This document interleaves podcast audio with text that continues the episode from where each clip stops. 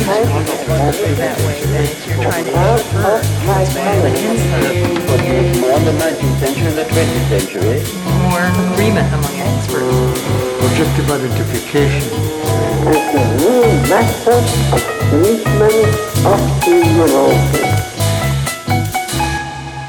Я думаю, многие из вас при слове «рутина» немного вздрагивают и отвращенно закатывают глаза. Как-то не вышло у нее с репутацией в нашем обществе. И тут не очень понятно, то ли действительно в рутине есть та самая проблема безвыходности и неотвратимости, то ли она просто стала козлом отпущения. Надо же что-то не любить или что-то во всем винить. Например, там, э, в недостатке творчества в жизни или отсутствии должной реализации, или в перманентной усталости, или, на худой конец, в тоске об упущенных возможностей которые утекают сквозь пальцы, пока мы убираемся, стираем, заправляем постель, добываем себе пропитание или чистим зубы.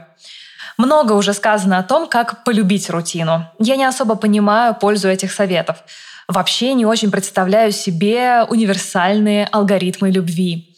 Можно сделать э, жизнь с чем-то более сносной, но вот полюбить — это уже за гранью реального. Наверное, первый тезис сегодня будет такой. Невозможно все время получать удовольствие от жизни. Потому что рутина — это часть ведь жизни. И как мы сегодня еще увидим, очень важная ее часть, без которой жизнь была бы абсолютно невыносима. И если рутина или мысли о ней вызывают у вас неприятные чувства, давайте попробуем разобраться в индивидуальных смыслах, которые э, стоят за ней, которыми каждый из нас эту рутину наделяет.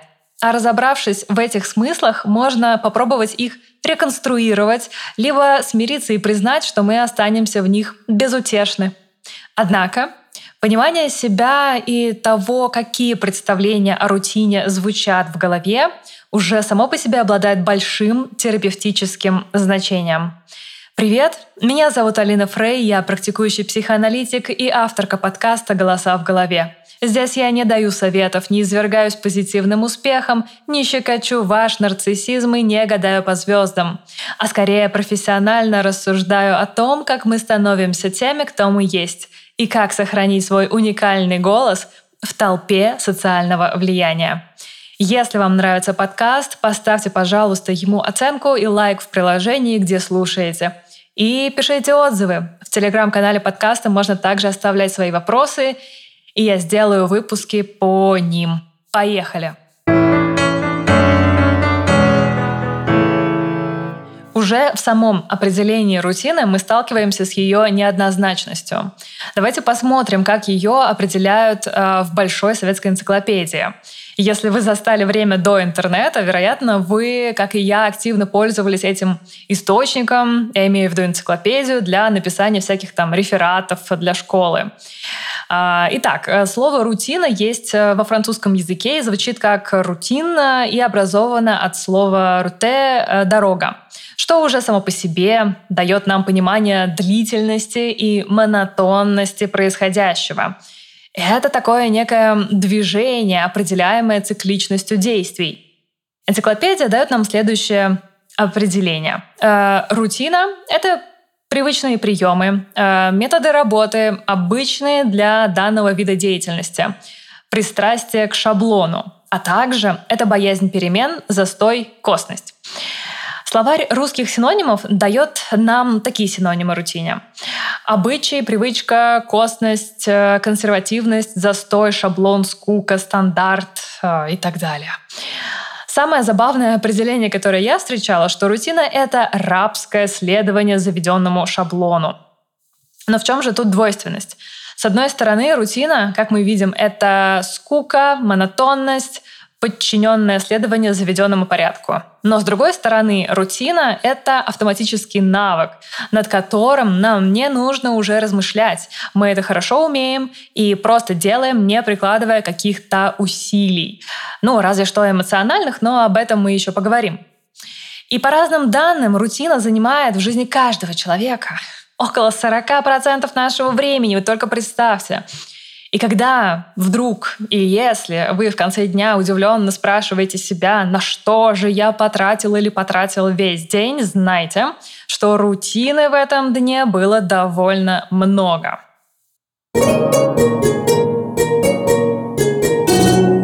Еще до ковида я в основном работала с экспатами и уже тогда начала видеть, насколько рутина становится важной опорой в непростое, неопределенное время. А уж в ковиде и во время войны рутина просто спасала и спасает людей от тяжелой депрессии.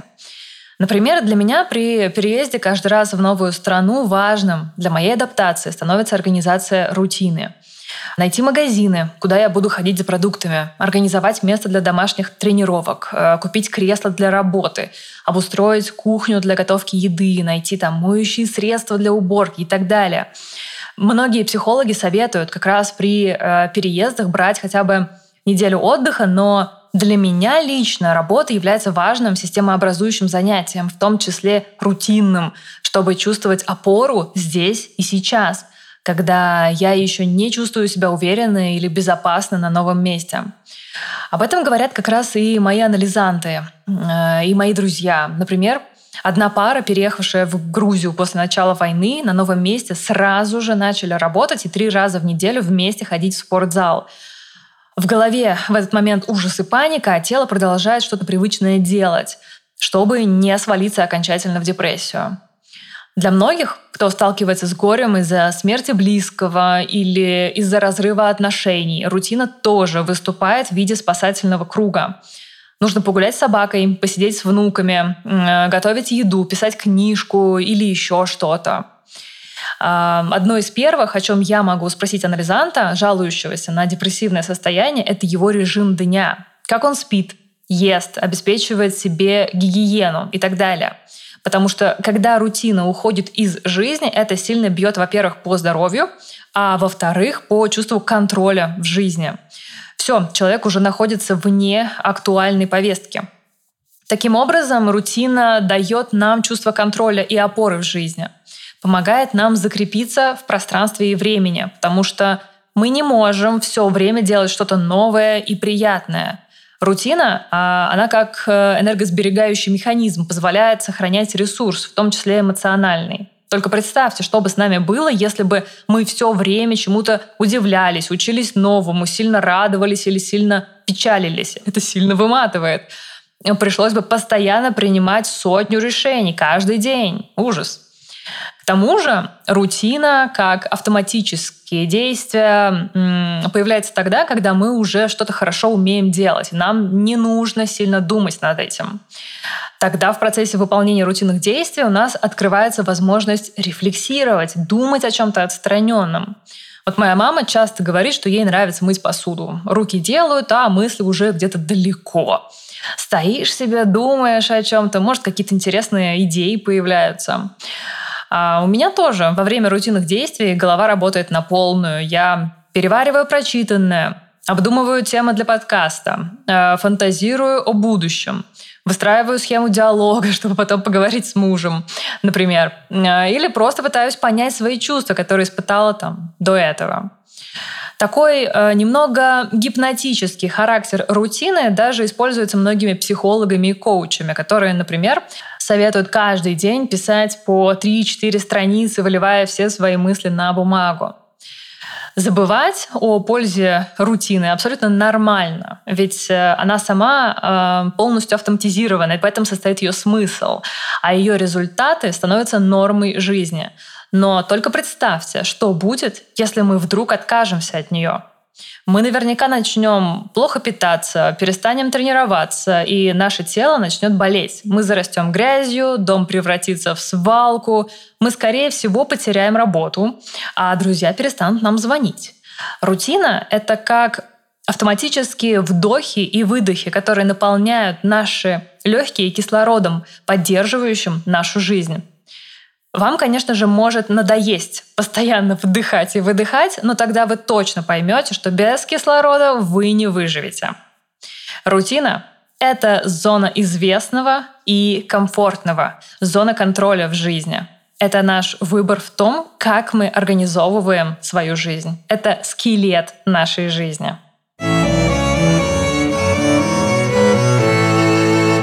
Но не все так просто, как обычно. С рутиной для некоторых из нас она превращается в крепостную стену, за которой э, хочется укрыться от всего страшного, непонятного, что происходит в реальной жизни. Жизнь таких людей напоминает список из рутинных дел, где нет даже минуты на что-то спонтанное – такой бесконечный ритуал, успокаивающий внутреннюю тревогу. Все потому, что пустые слоты в расписании или отхождение от заданного режима создают пространство, в котором тут же появляется неприятное чувство растерянности и утраты контроля.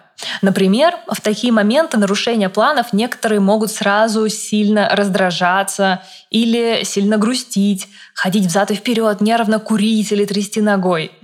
Человек сталкивается с тем, что удается игнорировать в обычное время забитое а, бесконечными делами.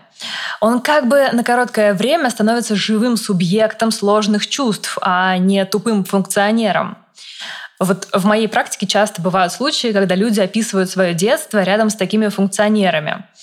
Такие родители хорошо заботятся, конечно же, о физическом состоянии ребенка, воспитывают дисциплину, приучают к распорядку дня, как по часам кормят и водят гулять. Но их страх спонтанности и новизны э, хорошо чувствуется детьми, для которых вся жизнь состоит из этого нового и неизведанного. Дети сами э, являются источниками спонтанности. Поэтому функциональным родителям очень сложно бывает с детьми. Не с какими-то конкретными, да, а вообще. Поэтому они стараются встроить э, ребенка в свое структурированное мировоззрение, научить тем же приемам адаптации, какими владеют сами. И в будущем такие дети обращаются ко мне за терапией, могут испытывать трудности а, в проявлении себя, в риске, которым наполнена наша жизнь. Даже начало новых дружеских или любовных отношений требует выхода за рамки привычной рутины.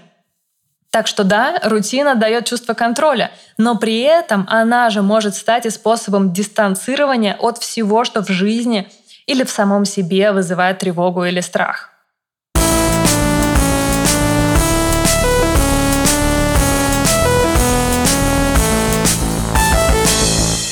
Возможно, на этом этапе у вас уже зарождается какое-то сомнительное или позитивное отношение к рутине. Но не торопитесь уходить в позитивный экстаз. Давайте разберемся, почему рутина может вызывать неприятные чувства, например, усталости, разочарования или злости. Постоянная предсказуемость и монотонность могут очень сильно угнетать и вызывать скуку. А скука это что? Это чувство невовлеченности в жизнь, ощущение отстраненности и безинтересности. Как сказали бы экзистенциалисты, такое неподлинное бытие. Так уж мы устроены, что вечно балансируем между законами гомеостаза и гетеростаза, то есть хотим движения при стоянии на месте. Нам страшно замереть, но точно так же страшно сделать шаг. Так вот, тотальное погружение в рутину может вызывать ощущение замирания и отстранения от внешней жизни. Если вы это почувствовали, прекрасно. Попробуйте предположить, что завело вас в это состояние. Может быть, это было какое-то событие или их череда, которое незаметно погрузило вас в скуку. Ведь мы не просто так оказываемся невовлеченными. В какой-то момент это может быть выгодно или безопасно. Иногда Проснуться от рутины помогает сравнение с опытом других людей. Когда, например, вы встречаете друга, с которым не виделись пару лет, и вдруг оказывается, что он успел обзавестись семьей, или скопить денег, или получить повышение, или защитить докторскую. А вы как будто спали все это время, сладко посапывая в колыбельке знакомых действий, совершаемых изо дня в день. А тут вдруг оказывается, что ваше время идет, это может напугать, но при этом вернуть в реальность, напомнить вам о прежних мечтах и планах. И, возможно, настало время предположить, что пора двигаться дальше. Полезно иногда столкнуться со страхом смерти и, наконец, вынырнуть из рутины. Злость на рутину может настигнуть тех, кто прячет в ней свои индивидуальные желания и хочет быть просто хорошим человеком. Например, хорошей женой или хорошим мужем, делая все, чтобы его или ее любили и принимали. Рутина становится больше, а проявлений себя меньше, времени на себя тоже меньше. У человека может быть установка, что то, что его отличает от других, опасно для отношений, никем не будет понято и вызовет смех.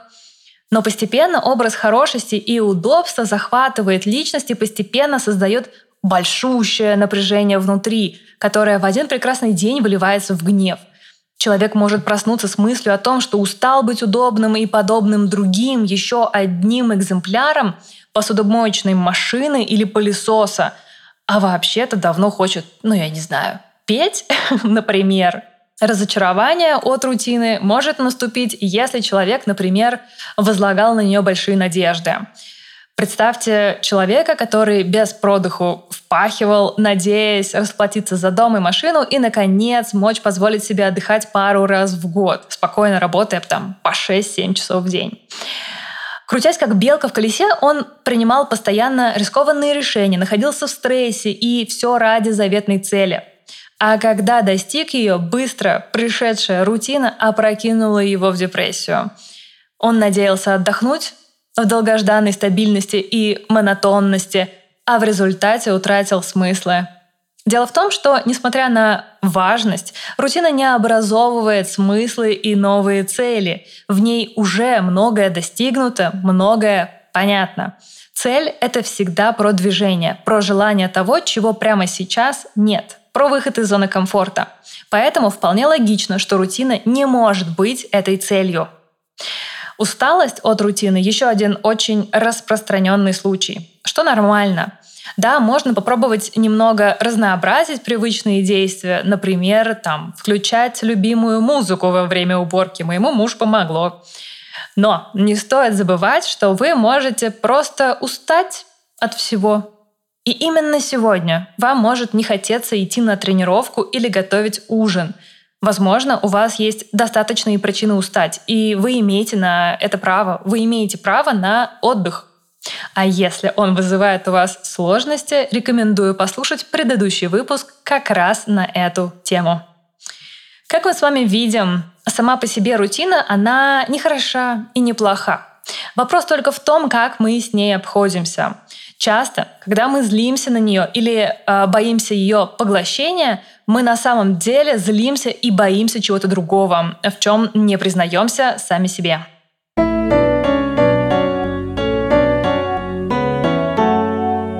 Так как рутина — это автоматизм, сама по себе она обычно не вызывает эмоции. Но на нее мы можем прекрасно проецировать мучающие нас чувства, которые напрямую с рутиной не связаны.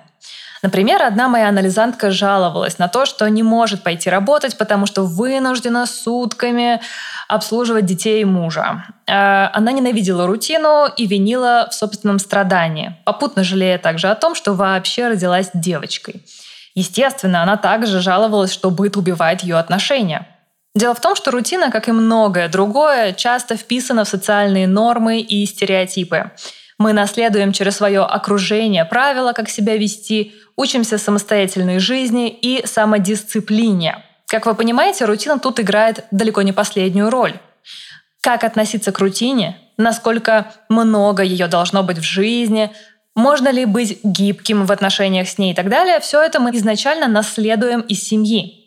Я вот, например, уже больше 10 лет в личном анализе, но вот до сих пор, когда я убираюсь дома, у меня в голове мамины слова. Унитаз — это лицо хозяйки. Конечно, сейчас я уже смеюсь над этим. Но сам факт, что мне въелась эта установка, очень показателен. И она во многом определяет мою рутину. Как часто мне убираться, как часто, как много и вообще. Я думаю, проблема современных э, стандартов и идеалов, транслируемых обществом, состоит в том, что человеку навязывается идея максимально включенного и осознанного проживания каждого момента жизни. Для этого предлагается в том числе полюбить рутину и прочувствовать ее. Но вот только рутина существует не для того, чтобы ее любили, а как раз для того, чтобы мы могли выполнять важные жизненные задачи без эмоциональной вовлеченности, чтобы мы могли отключаться иногда от бегства за достижениями и осознанностью, потратив время на что-то утилитарное. Сегодня рутина особенно фрустрирует как раз тех, кто не может ее полюбить и страдает, что не использует эффективно, полезно или на худой конец просто позитивно каждую секунду своей жизни. Поэтому некоторые снимают свою рутину, например, в сторис, превращая ее в достижение или часть личного бренда, или способ налаживания связей. Чтобы что? Чтобы придать ей смысл. Но вот что я вам скажу. Совершенно не обязательно, чтобы во всем всегда был смысл. Иногда можно просто помыть посуду и не бежать за морковкой. Можно просто рутинно сделать свою работу и пойти рутинно гулять. Это нормально, даже полезно и нужно. Вопрос в балансе. И для каждого из нас он, конечно же, свой. Сегодня такой, завтра другой. А какая сегодня рутина у вас? Какие чувства она у вас вызывает? Подумайте.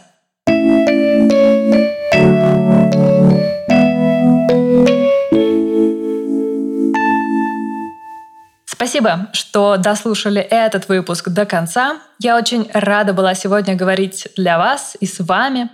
Надеюсь, вам понравилось, было полезно. Если будут вопросы, смело задавайте в телеграм-канале. С вами была я, Алина Фрей. За чудеснейший звук скажем дружно спасибо нашему звукорежиссеру Артуру Мухану. До следующего понедельника. Пока-пока. more agreement among experts. Objective identification. It's a real method of treatment of the neurosis.